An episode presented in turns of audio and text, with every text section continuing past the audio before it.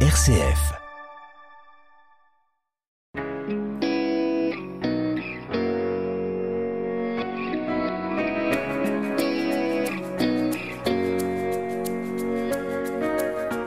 Bonjour à tous et bienvenue dans La foi en débat. Aujourd'hui, on va s'intéresser comme chaque semaine à deux sujets. On reviendra d'abord sur cette fameuse fête de Hanouka, cette cérémonie juive qui a eu lieu à l'Élysée. Le président a-t-il franchi la limite de la laïcité? On va en débattre. Et puis, on va parler du rite dans la religion catholique. Gestes, paroles, ornements, à quoi tout cela sert-il? On aborde le premier sujet avec monseigneur Claude Sébron et le second avec l'abbé Hugues de Montjoie.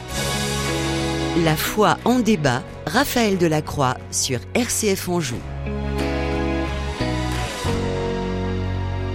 Bonjour monseigneur Sébron. Bonjour. Merci beaucoup euh, d'être avec nous. Vous êtes donc euh, le curé de la paroisse euh, Saint-Symphorien à Bouchemen. On va donc parler laïcité avec vous à la faveur d'un événement euh, euh, d'actualité dont on a pas mal parlé dans les médias. Je veux parler de Emmanuel Macron euh, qui reçoit hein, une délégation des Juifs de, France avec cette cérémonie d'Anouka qui a eu lieu à l'Élysée, cérémonie religieuse hein, de, commémoration de la réinauguration du temple juif pour être précis. Et donc voilà, cette cérémonie a eu lieu dans le palais présidentiel. Beaucoup se sont dit, le président de la République, il a franchi une ligne rouge, il ne respecte pas le principe de la laïcité. Vous, prêtre de l'Église catholique, qu'est-ce que vous dites là-dessus? Bah Devant cet événement précis, il me semble qu'il faut tenir compte du contexte. Si on veut bien tenir compte que dans la France, il y avait une montée de l'antisémitisme, qu'il y avait en plus euh, le dramatique conflit entre le Hamas et l'État d'Israël, et que dans cette situation, il est légitime que le chef de l'État donne un salut particulier à cette communauté présente dans notre pays, particulièrement touchée. Est-ce qu'il ne pouvait pas le faire sans forcément qu'il y ait une manifestation religieuse? Alors, euh, tout à fait d'accord. Alors, il faut tenir compte aussi du fait que les cérémonies juives, euh, religieuses entre autres, n'ont pas forcément comme cadre la synagogue. La synagogue n'occupe pas dans le culte juif la même place que l'Église dans le nôtre.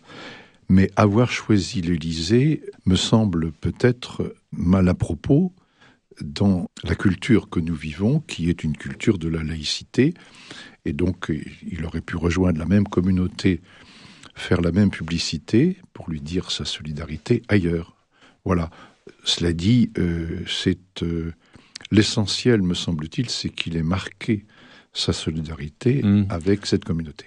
La laïcité est un cadre institutionnel qui nous permet, les uns et les autres, de vivre en bonne harmonie, mais les uns et les autres.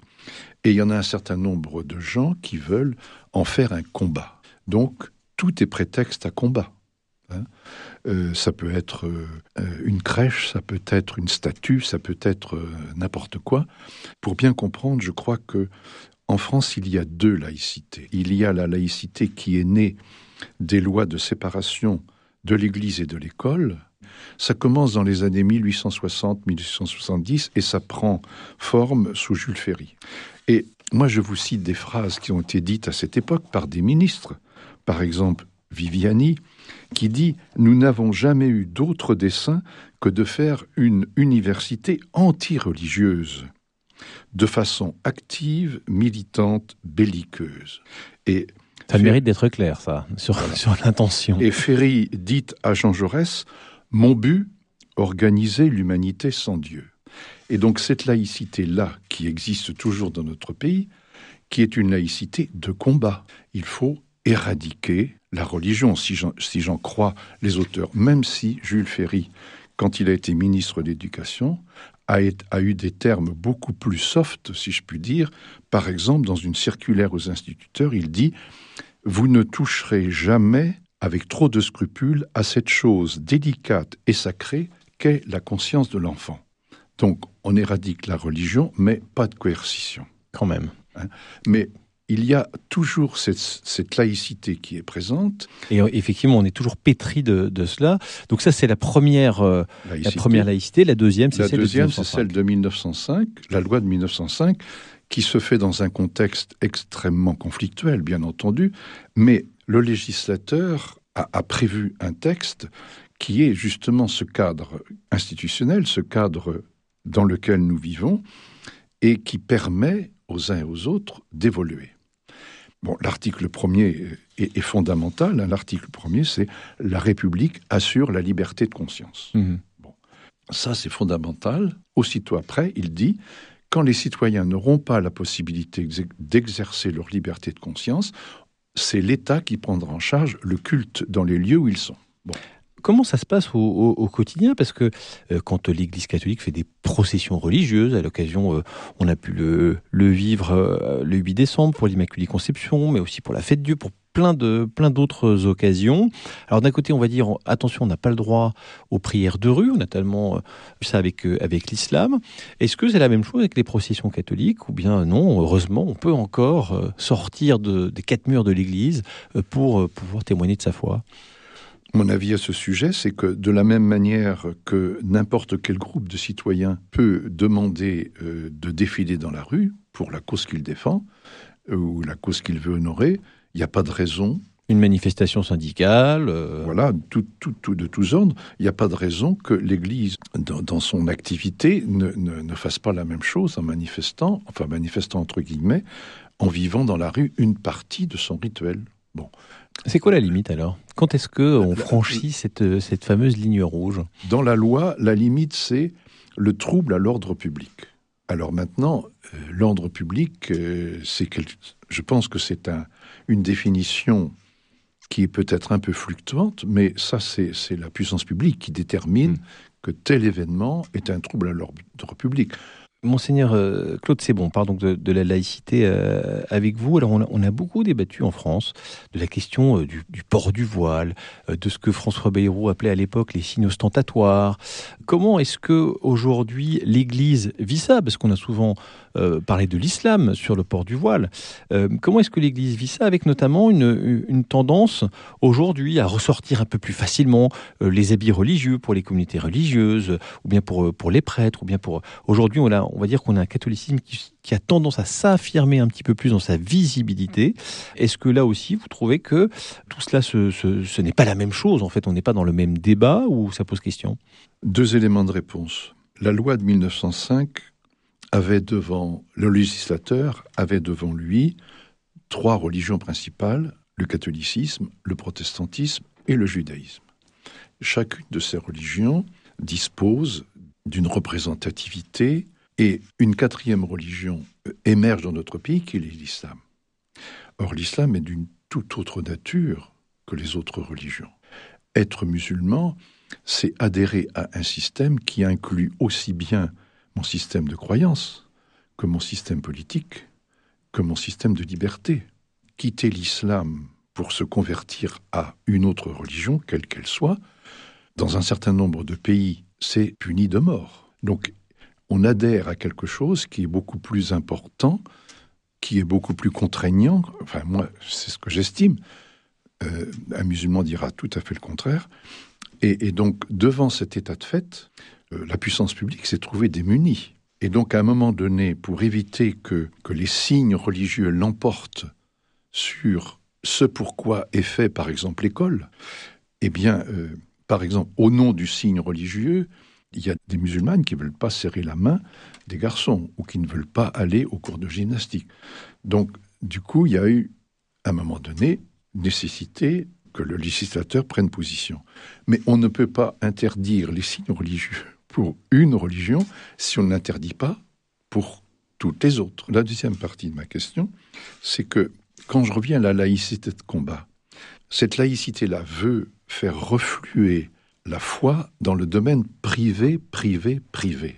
C'est-à-dire qu'il y a une contradiction totale, c'est-à-dire s'il y a trois personnes qui disent je crois en Jésus-Christ, elles vont vouloir se retrouver. C'est le fait de la foi, c'est de, la vivre ensemble. Et donc forcément, il y a une manifestation commune, publique de la foi. On n'y peut rien, c'est comme ça. Sinon, c'est pas la foi. Et aujourd'hui qu'il y a ce combat qui se durcit, ça ne m'étonne pas que des communautés veuillent marquer leur appartenance. Ça, ça me paraît logique, comme, comme j'allais dire, comme, comme antidote à cette pression qu'on fait sur les différentes religions, hein, surtout, vous pouvez croire ce que vous voulez, mais on ne veut pas savoir que vous existez. C'est ça en gros, quoi. Mhm. Et alors là, bah, évidemment, euh, moi je comprends qu'il y en a qui veulent marquer qu'ils sont catholiques, qu'ils sont protestants euh, ou qu'ils sont musulmans. Euh, Monseigneur Claude Sébron, vous avez beaucoup côtoyé l'Afrique, vous avez vécu là-bas une partie de votre ministère. Comment est-ce que c'est vécu dans, dans ces pays-là le rapport à la laïcité? Alors je me souviens d'une réflexion lors d'un colloque à Paris du professeur Émile Poula qui avait interpellé les intervenants en disant Votre laïcité régionale est incompréhensible. Et donc moi j'en ai fait l'expérience au Sénégal. La constitution sénégalaise fait de l'État un État laïque. Et euh, récemment, ce matin même, je lisais euh, ce que disait le cardinal Paroline à Dakar justement où il était allé inaugurer un grand sanctuaire à la Vierge Marie, payé par le président de la République.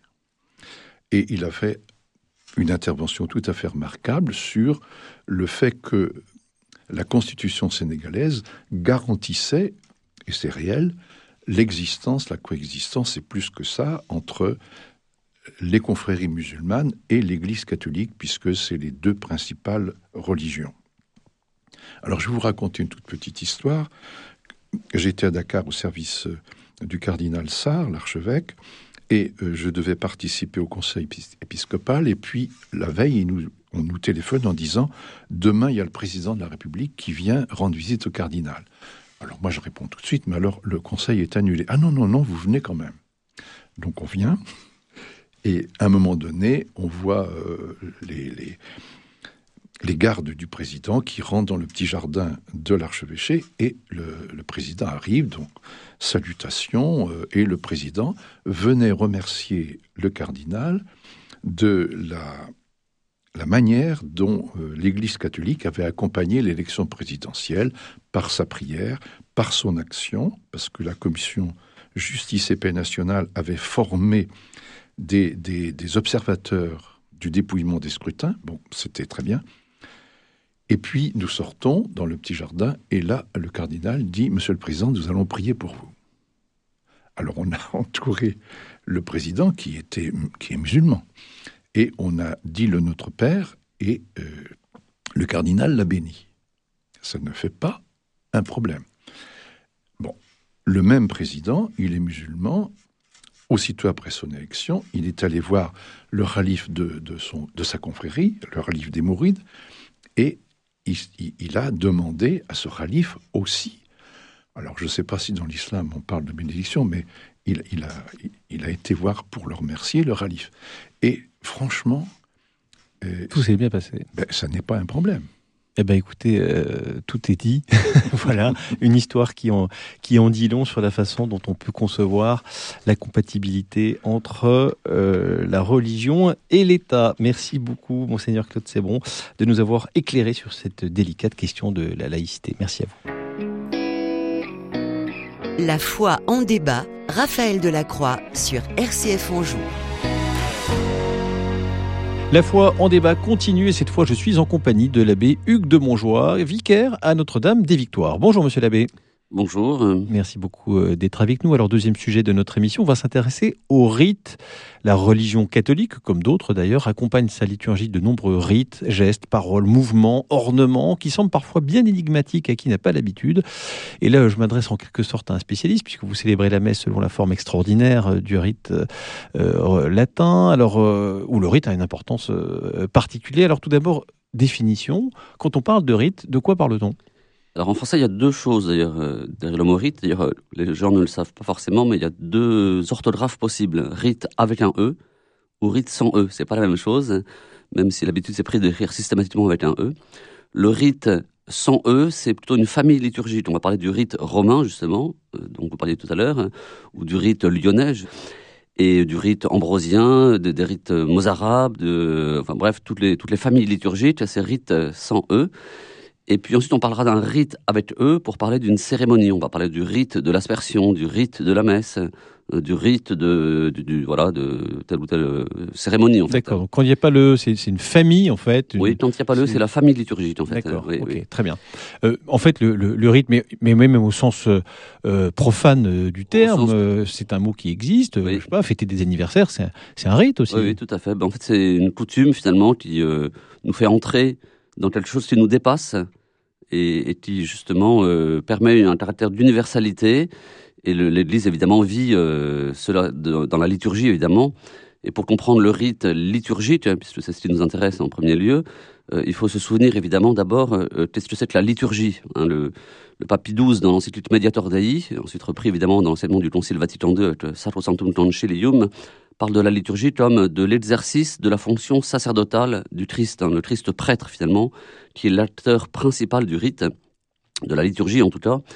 Et on comprend avec cette définition que quand euh, l'Église célèbre la liturgie, donc qu'il s'agisse des, évêques, des prêtres, des fidèles qui y participent, eh bien, euh, ça n'est pas d'abord une prière privée justement où je pourrais euh, laisser aller ma mon, mon imagination et ben, la, la créativité finalement, mais au contraire, hein, ça, ça nous est donné. de, c'est la prière de l'Église et, La- et- oui. et même plus, c'est c'est une, une espèce de, de- vous allez me corriger, hein, mais Oui. une prolongation de la, de la prière du Christ lui-même, qui est le premier liturge d'une certaine façon. C'est pas la prolongation, c'est la prière du Christ en fait, hein, dans laquelle nous entrons en fait. D'accord. Donc nous-mêmes, même les laïcs, même les fidèles, quand ils participent à la liturgie, ils sont dans la prière du Christ lui-même. Tout à fait, oui. C'est le ce que Pie XII appelait le, le Christ total en reprenant l'esprit de Saint Paul. hein. c'est le Christ tête et membre.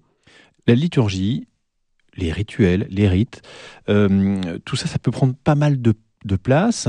Euh, Est-ce que c'est vraiment important ou bien c'est finalement que la dimension un petit peu euh, formelle, matérielle, expressive de notre foi, mais qui est finalement pas l'essentiel?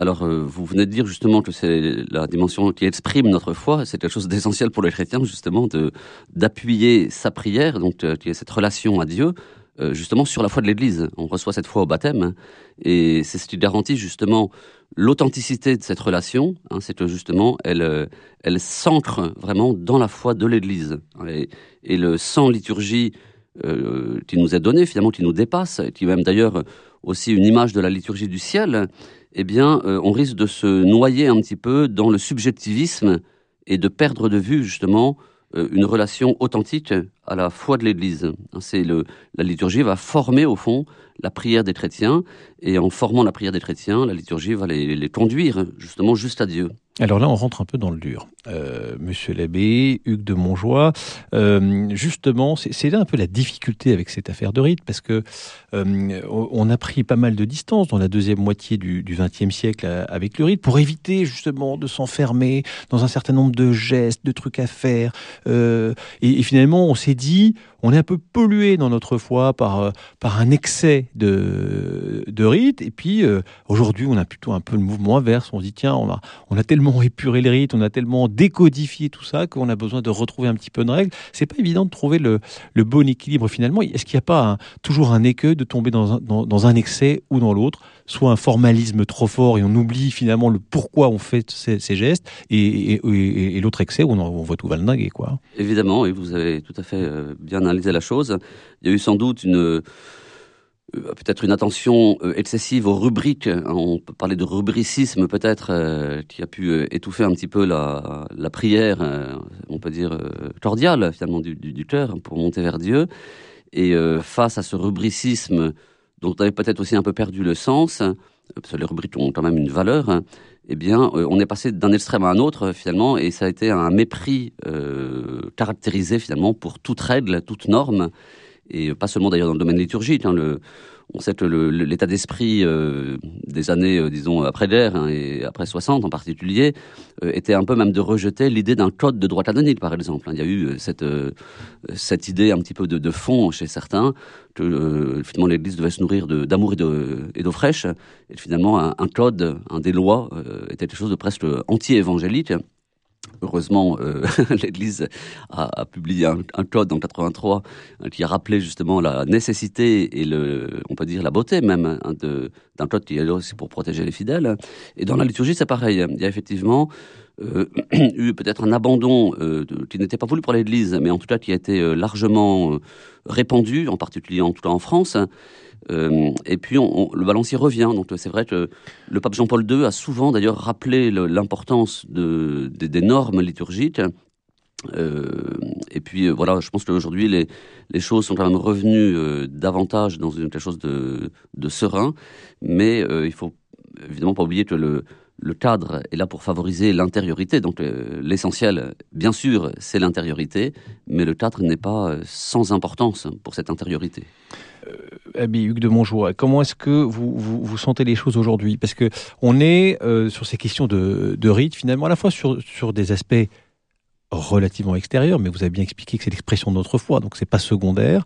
Euh, on est toujours sur un terrain un petit peu glissant, un terrain un petit peu touchy, comme on dit, euh, parce que euh, les, sensibilités sur le plan liturgique prennent souvent beaucoup d'importance et du coup on peut avoir des incompréhensions y compris à l'intérieur de l'Église, parce que euh, tel prêtre ne fait pas ci, tel autre n'a pas récité telle prière, ou pas comme si, l'un fait du latin, l'autre n'en fait pas, euh, etc.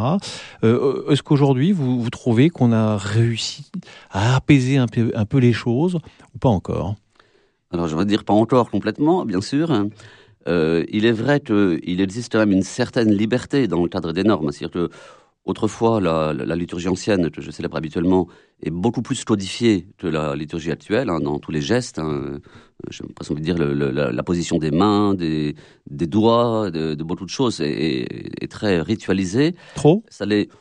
En fait, non, parce que je, enfin, pour ce qui me concerne, euh, une fois qu'on a été formé finalement à cette liturgie, on, on entre, dans, on, glisse dedans, j'ai envie de dire. On fait plus attention tellement à, à tous ces gestes et on est vraiment tout entier pour la prière et, au fond, le, le, je pense que le, euh, cette formation qui est assez commune à tous les prêtres célèbres selon le, le, extraordinaire, même s'il peut y avoir des petites différences ici ou là, mais euh, en, gros, garantit aux fidèles vraiment une certaine euh, uniformité qui est assez paisible, au fond. Mais dans la nouvelle liturgie, il y a beaucoup plus de latitude, évidemment. Donc, Là, on peut comprendre que quelquefois, peut-être des fidèles puissent préférer un peu plus de latin, un peu plus de français. Bon, ben, c'est le, le, le, pasteur. Il peut y avoir un peu plus de, de, de, variation, euh, de variété, on va dire, sur la façon de célébrer. Beaucoup plus. Euh... Mais qui doit quand même rester dans un cadre, évidemment, euh, que l'Église euh, nous donne. Il ne s'agit pas, évidemment, de la créativité, par exemple, qui a été euh, beaucoup invoquée dans, dans, les années après la réforme du pape Paul VI. La créativité en tant que telle n'est pas une catégorie liturgique. Hein. Le pape euh, Jean-Paul II et Benoît XVI en particulier, vraiment très liturge, l'a souvent rappelé, hein, c'est pas une catégorie liturgique, la créativité en tant que telle. Surtout si elle part de rien, en fait. Hein. Alors, le, le voilà, hein, vous l'avez dit, le, le, rite, c'est la façon dont, on exprime notre foi. La façon dont on exprime notre foi, elle, elle peut évoluer parce que la société évolue, parce que euh, on n'est pas les mêmes au XXIe siècle qu'au au 5e siècle. D'ailleurs, le rite a lui-même euh, évolué. Euh, Est-ce qu'il doit évoluer, selon vous? Et euh, si oui, dans quelle mesure? J'ai envie de reprendre la même catégorie que le pape Benoît XVI avait prise pour la théologie, au fond, dans son discours programmatique vraiment du 22 décembre 2005 à la Curie romaine. Hein, c'est son premier discours à la Curie après son élection au souffrant pontificat.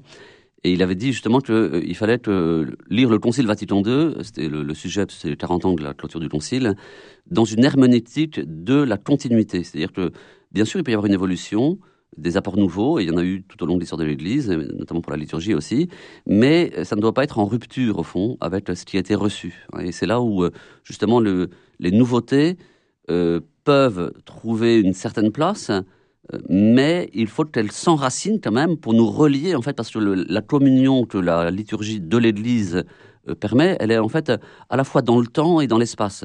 Ça, ça, doit nous, nous rattacher finalement à, l'antiquité, finalement, et à la tradition. Abbé de Montjoie, donc vous célébrez vous la messe selon ce qu'on appelle communément le, le, rite tridentin ou la forme extraordinaire.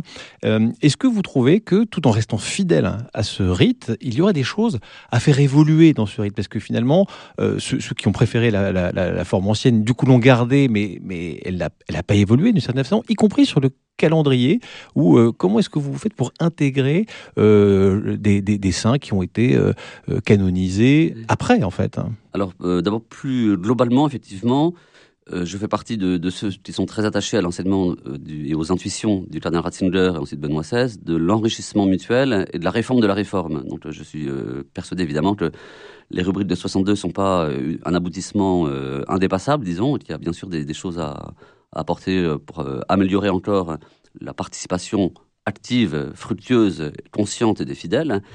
Et, d'ailleurs, dans le, j'ai connu la, messe traditionnelle, donc euh, dans certaines paroisses, je pense à Notre-Dame-du-Pé, qui était dans le diocèse de, du Mans, pas, très loin d'ici, où effectivement la messe était célébrée par le, bon vieux curé euh, avec les rubriques de 65 qui était la première application finalement de Sacrosanctum Concilium après le concile, toujours sur la base de l'ancien missel, avec un peu plus de français, avec euh, quelques simplifications, mais euh, donc euh, toujours fidèle à, disons, au missel tridentin qui en fait remonte non pas au concile de Trente, mais essentiellement à Saint-Grégoire le Grand, comme le pape Paul VI le dit dans la présentation du, nouveau missel. Et quand, ce qui concerne les fêtes nouvelles, par exemple, le Saint-Siège avait d'ailleurs dès 88 permis aux prêtres qui célébraient selon le l'ancien missel, euh, d'intégrer un certain nombre justement des rubriques de 65 dont je parlais à l'instant.